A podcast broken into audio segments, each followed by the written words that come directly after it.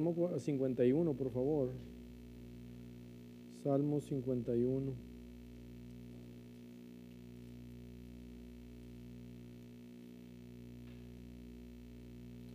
Gracias a Dios por su palabra y gracias a Dios por, ah, por este tiempo que nos da, ¿verdad? Nos permite venir ante su presencia y darle gracias por su misericordia, por su gracia y, ah, y gozarnos, ¿verdad?, de la presencia del Espíritu Santo ministrándonos, trayendo esa paz, trayendo esa fortaleza, ese consuelo que necesitamos.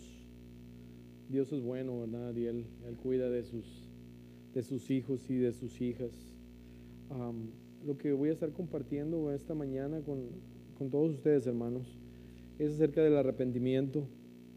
Ah, en los últimos 10 días, ah, hermano Car, el hermano Marcos, hermano Dan, hemos estado hablando de las ah, ah, acerca del calendario bíblico, ¿verdad? Y las ah, y las fiestas, las ce- celebraciones judías que van de acuerdo a estas fechas y a estos tiempos, a estas fechas que estamos viviendo, ¿verdad? Estos, y en estos días pasados estuvimos hablando de las fiestas de las trompetas, del shofar, ¿verdad? Del Yom Teruah. Y este, lo bueno que tengo a mi hermano Dan aquí para que me, me eche una ayudita aquí, porque él está más ah, preparado en cuanto a estos temas, ¿verdad? Ah, hace 10 días ah, estábamos, estábamos hablando, ¿verdad? De la celebración de las fiestas, de las, de las trompetas, que se pronuncia Yom Teruah, y también hablamos de el día de expiación que empieza este domingo en la tarde. ah, y el día de expiación ah, se le conoce como Yom, Yom Kippur. Y, ah, la riqueza que, que encierran, la riqueza espiritual que encierran estas, celebraciones, estas fiestas solemnes, estas convocaciones que Dios hace. No voy a entrar muy en profundo sobre esto porque realmente el tema es acerca del arrepentimiento. Ah, pero en detalle, ah, Dios ah, le hace al pueblo de Israel una convocación santa a, que vengan a Él y empieza con esta, esta fiesta de las trompetas. Y si gustas adelante, hermano, vamos a escuchar un poquito el sonido del, del chofar este, y pongamos atención.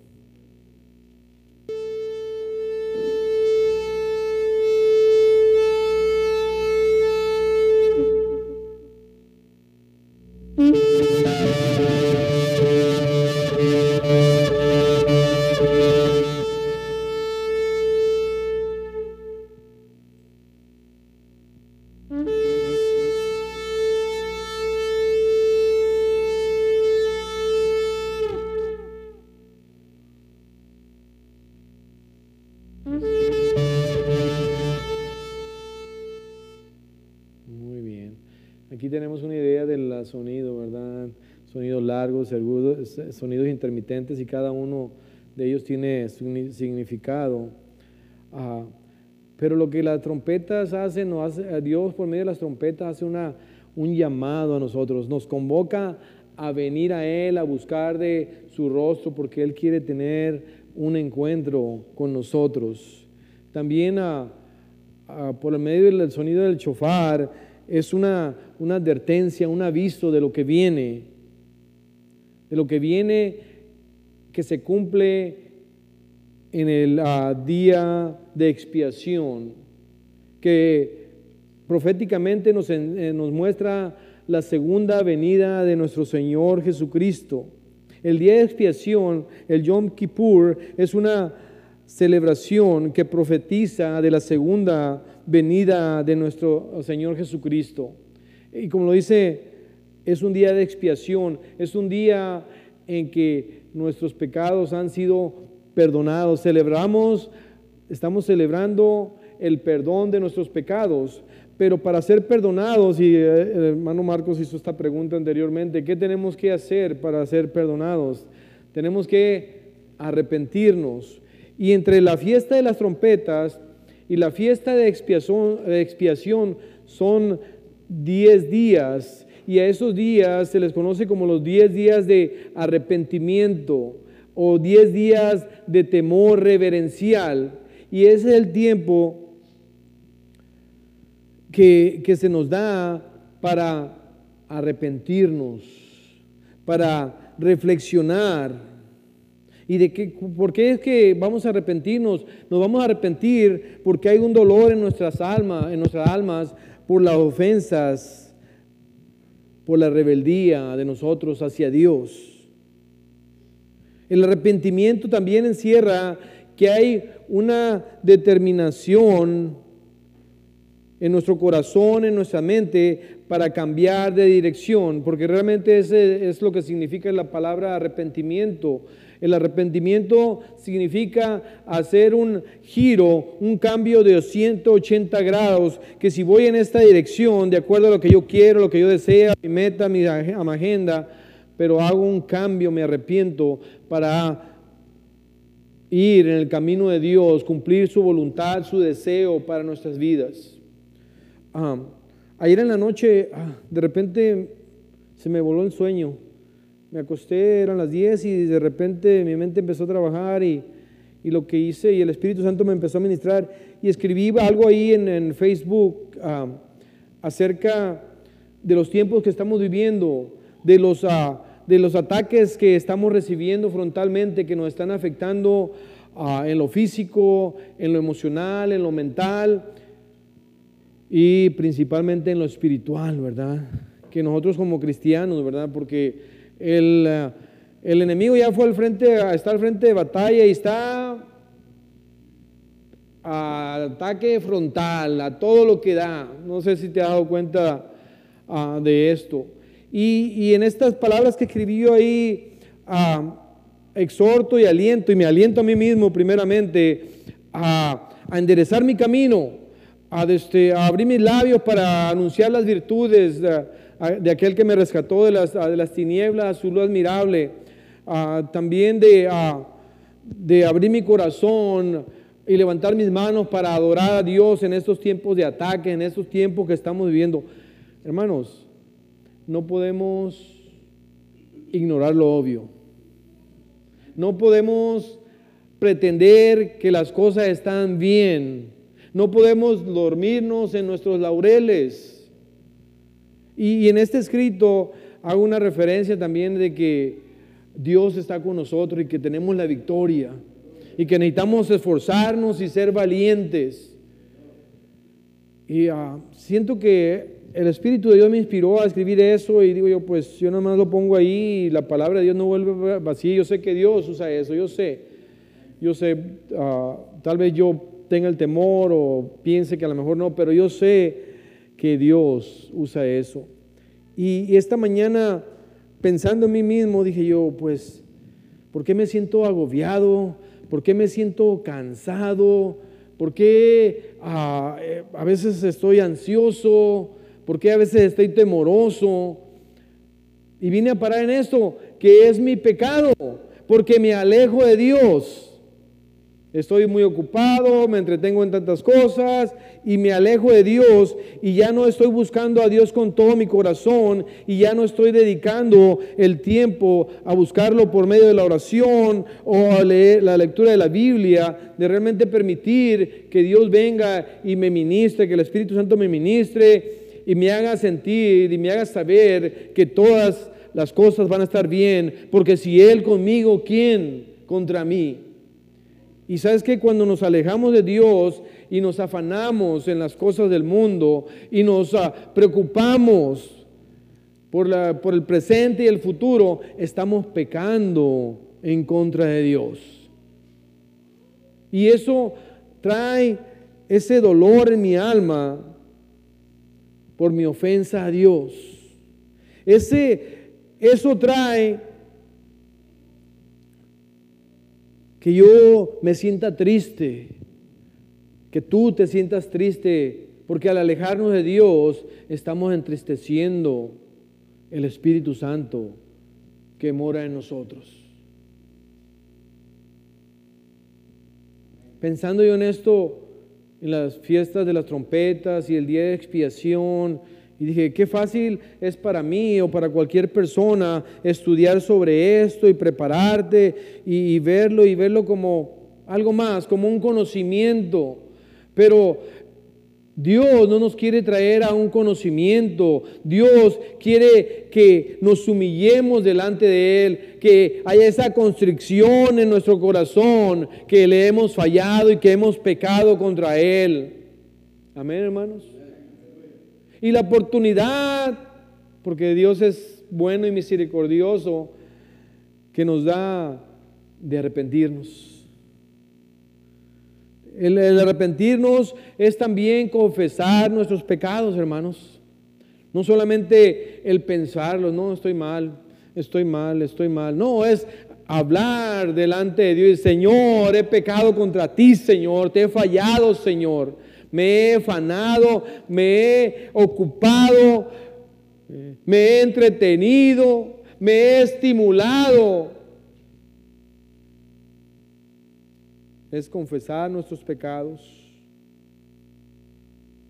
es pedir perdón a Dios, es tener esa determinación en nuestra mente y en nuestro corazón de no hacer las cosas, seguir haciendo las cosas de la manera que lo hemos estado haciendo, sino hacer las cosas mejor para que glorifique a Dios. Hoy es el día que Dios me da esa oportunidad. Hoy es el día que Dios te da esa oportunidad a ti. Y lo más fácil para ti, para mí, es salir de aquí del santuario y volver y caer en la rutina, las prisas, las preocupaciones, el temperamento fuera de control, qué sé yo. Tantas cosas que hemos eh, adaptado como estilo de vida en nuestras vidas, que no nos edifican y que no glorifican a Dios. El arrepentimiento, hermanos y hermanas, es entregar nuestra vida, nuestra voluntad a Dios y someternos a su señorío. Voy a confesar algo personal.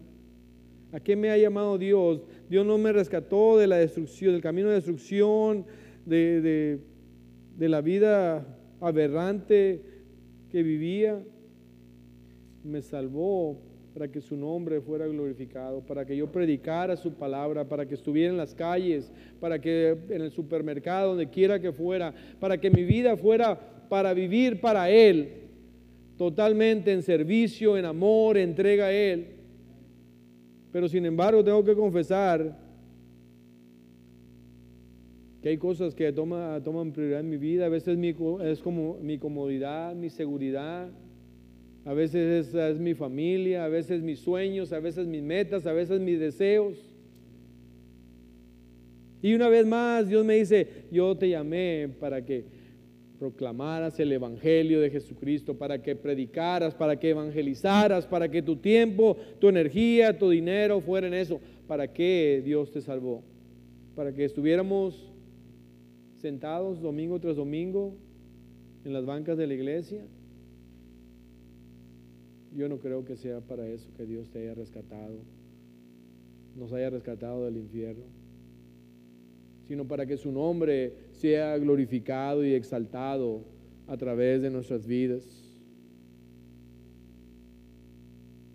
Esos días, esos diez días de temor reverencial son también un tiempo de reflexión de nuestros errores pasados de lo que hemos estado haciendo mal. Son días también de aflicción, de contrición. Son días para apartarnos en ayuno, para purificar y limpiar el cuerpo y el alma.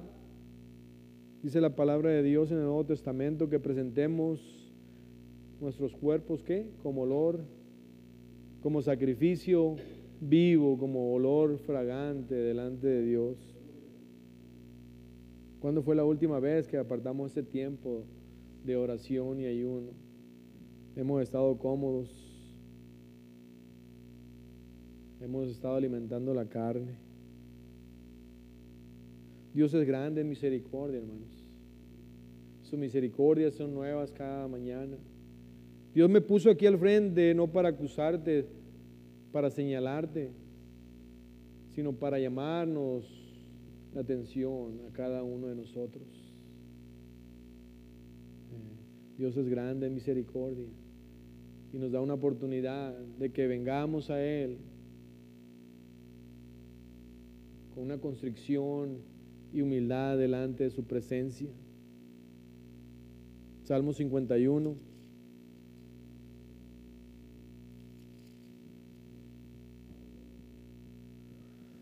Ustedes saben la historia de, y si no se las voy a retar un poquito, del rey David y Betsabé. Por ahí dicen algunos que uh, fue un error el que hizo el rey David, ese momento de ocio que tuvo. Estaba su ejército al frente de, de batalla y él se queda en su palacio. Y estando por la terraza del palacio, ve alrededor y por ahí ve a una vecina estaba desnuda bañándose. Y la deseó. Y no solamente la deseó, sino se hizo de ella. La mandó llamar y se hizo de, ella. Era el rey de Israel. Y no, no, solamente se hizo de ella, sino que ah, mandó al esposo de ella, que era capitán del ejército, al frente de batalla para que fuera muerto. Entonces, David hizo gran pecado, ¿verdad? Adulterio y asesinato. Wow, cosas serias.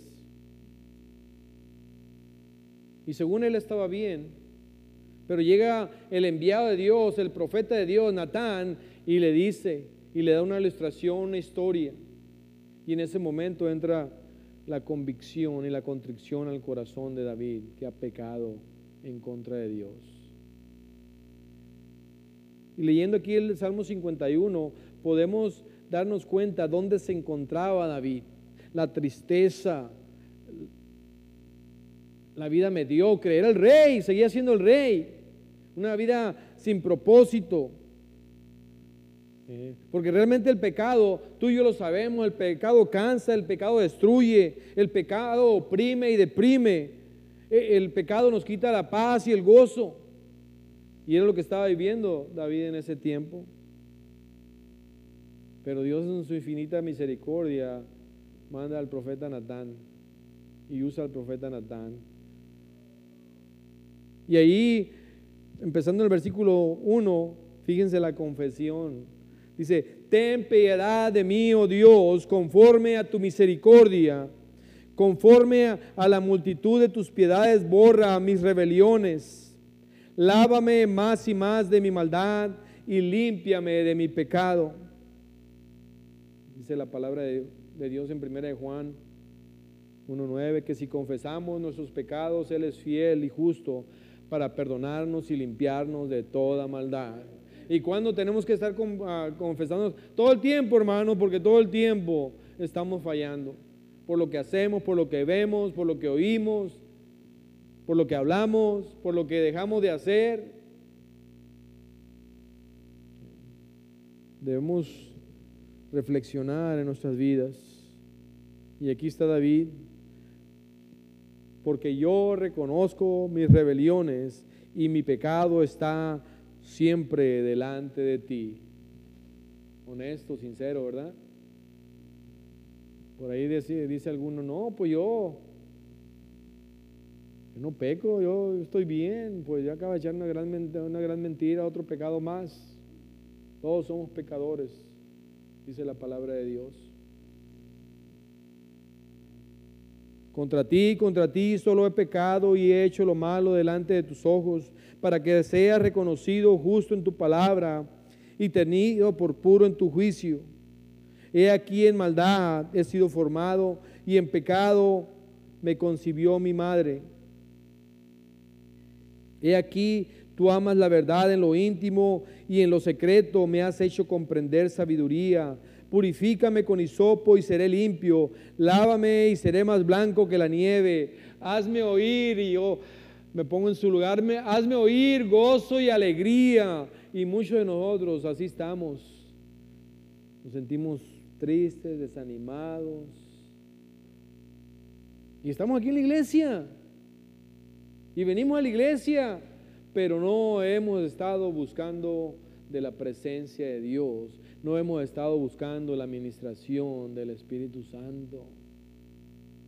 La ansiedad, los placeres, los ataques.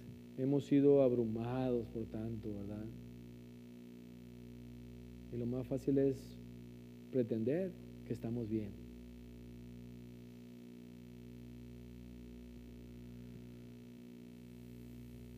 ¿Qué versículo me quedé? Purifícame, dice, hazme oír gozo y alegría, y se recrearán los huesos que has abatido. Esconde tu rostro de mis pecados y borra todas mis maldades. Crea en mí, oh Dios, un corazón limpio y renueva un espíritu recto dentro de mí. No me eches de delante de ti y no quites de mí tu Santo Espíritu.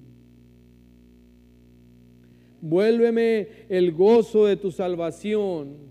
Vuélveme, devuélveme, devuélvenos Dios el gozo de tu salvación. Y espíritu noble me sustente. ¿Qué es lo que tenemos hacer tú y yo. Y no te voy a mirar a los ojos en este momento porque soy pecador como tú y necesito decirle a Dios, Señor, devuélveme el gozo de tu salvación y espíritu noble me sostente, Señor.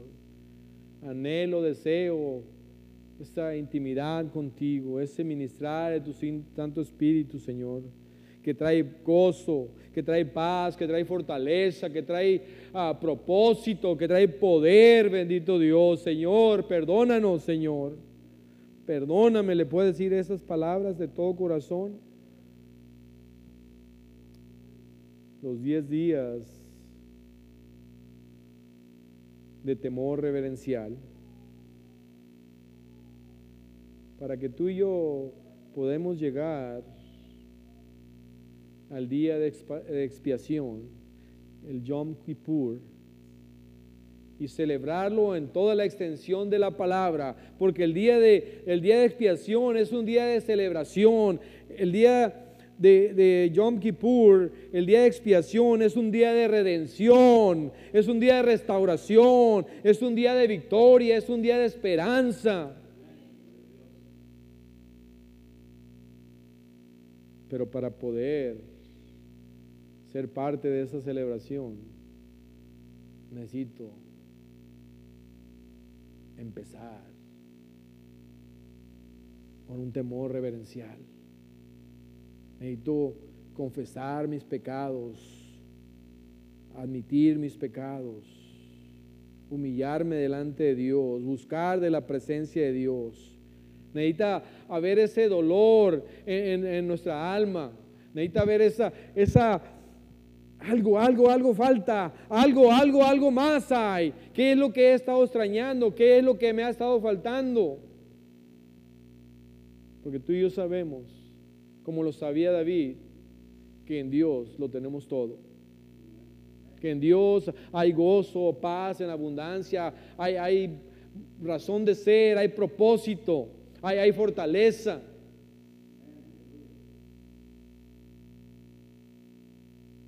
Ahora, yo no quiero hablar de las paredes. Yo quiero, y más que yo, Dios quiere hablar a nuestros corazones. Que no sean una palabra que nos pase por encima o de lado. O como les digo, que pasa muchas veces, salimos de aquí se rompe eso. ¿Por qué? Porque volvemos a lo mismo.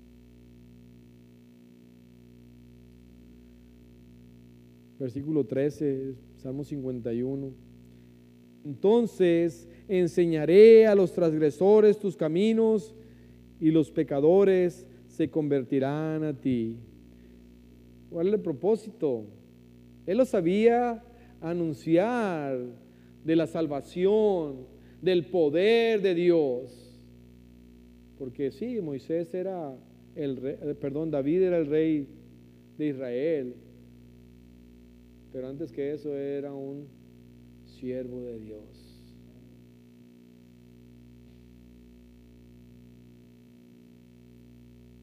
Cuando hay arrepentimiento, un arrepentimiento sincero, genuino, hermanos, va a volver el gozo, va a volver la alegría, vamos a obtener el descanso, vamos a recuperar el propósito y sentido de nuestras vidas.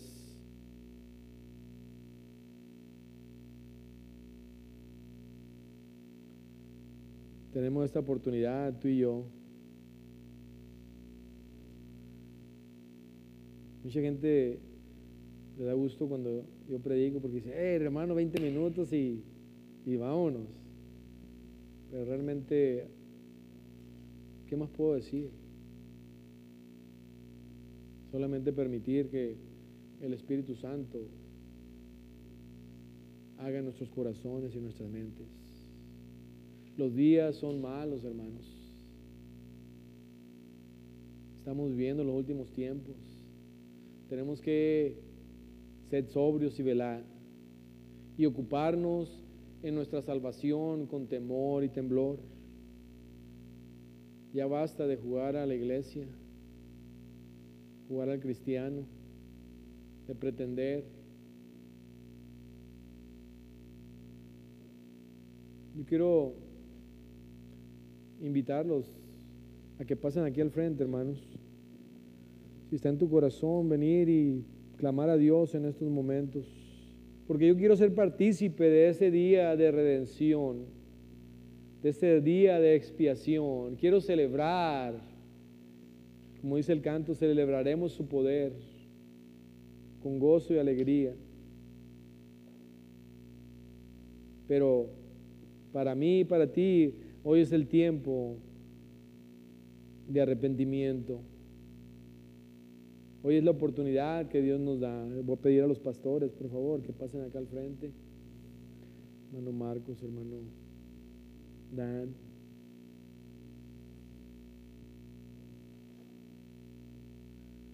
No quiero que te quedes triste ahí. Sí, pasen acá al frente. Porque la invitación en este momento está abierta para todos. Muchas veces veo esa, esas bancas, hermanos que pueden ser cómodas, las veo como apatía, como indiferencia, como ataduras de comodidad. Cuando tengo la oportunidad de venir y buscar de la presencia de Dios. Cuando tengo la oportunidad de unirme a mi hermano, a mi hermana, hombro a hombro, y clamar al Dios de nuestra salvación, y darle gracias, y pedir perdón,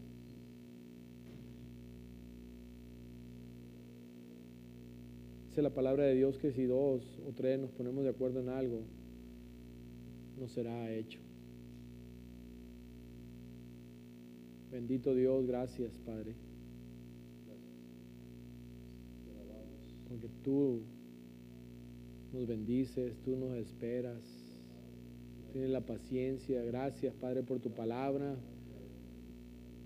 Perdona nuestras faltas, Señor. Gracias por este tiempo, Señor estos días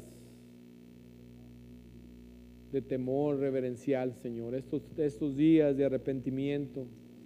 Gracias, Padre, por esas convocatorias santas, estas fiestas solemnes, Padre, que tienen tanta profundidad. Bendito Dios. Gracias, Padre, porque es tu Santo Espíritu el que trae la convicción a nuestro corazón, Señor. Pasen acá al frente, hermanos seamos esforzados y valientes.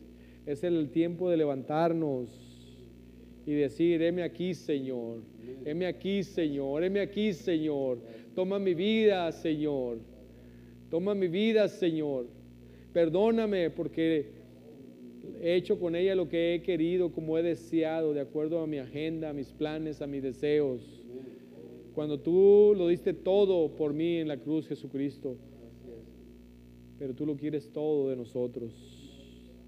Por eso es que tú y solo tú eres rey de, de reyes y señor de señores. Y esas trompetas tocarán ya pronto, Señor. Ayúdanos, Padre, a estar preparados. Padre, bendice a mis hermanos, bendice a mis hermanas. Aleluya, gloria a ti, Señor.